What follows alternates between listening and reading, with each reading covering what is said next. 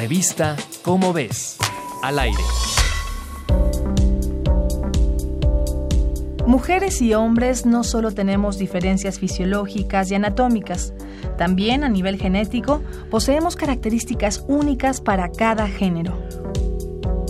Un nuevo estudio reveló que miles de genes tienen diferentes efectos en nuestro cuerpo de acuerdo con el género que tengamos. La investigación fue realizada por el Departamento de Genética Molecular del Instituto Weizmann de Israel en él se lograron identificar 6.500 genes que mantenían relación directa con el sexo.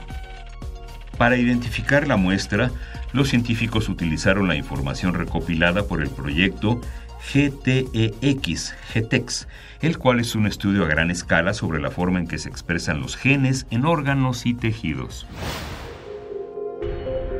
Se dice que un gen se expresa cuando las células crean la proteína que les corresponde producir, utilizando las instrucciones almacenadas en los genes.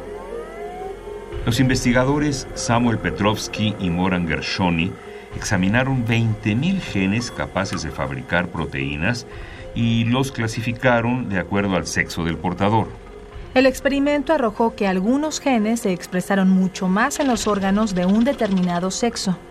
Por ejemplo, ciertas muestras se desarrollaron mejor en la piel de los varones que en el de las mujeres. Los científicos dedujeron que este fenómeno se relacionaba con el crecimiento de vello corporal. En cambio, los genes que controlan la acumulación de grasa corporal se expresaron mejor en el sexo femenino. Del mismo modo, genes que propician el crecimiento de masa muscular se expresaron mejor en los varones. Poco a poco los científicos descubren diferencias entre cada género, incluso en nuestra estructura genética. Ahora depende de nosotros detectar eso que nos hace iguales. Esto y más podrás encontrarlo en tu revista Cómo ves. ¿Qué esperas? Corre a comprarla.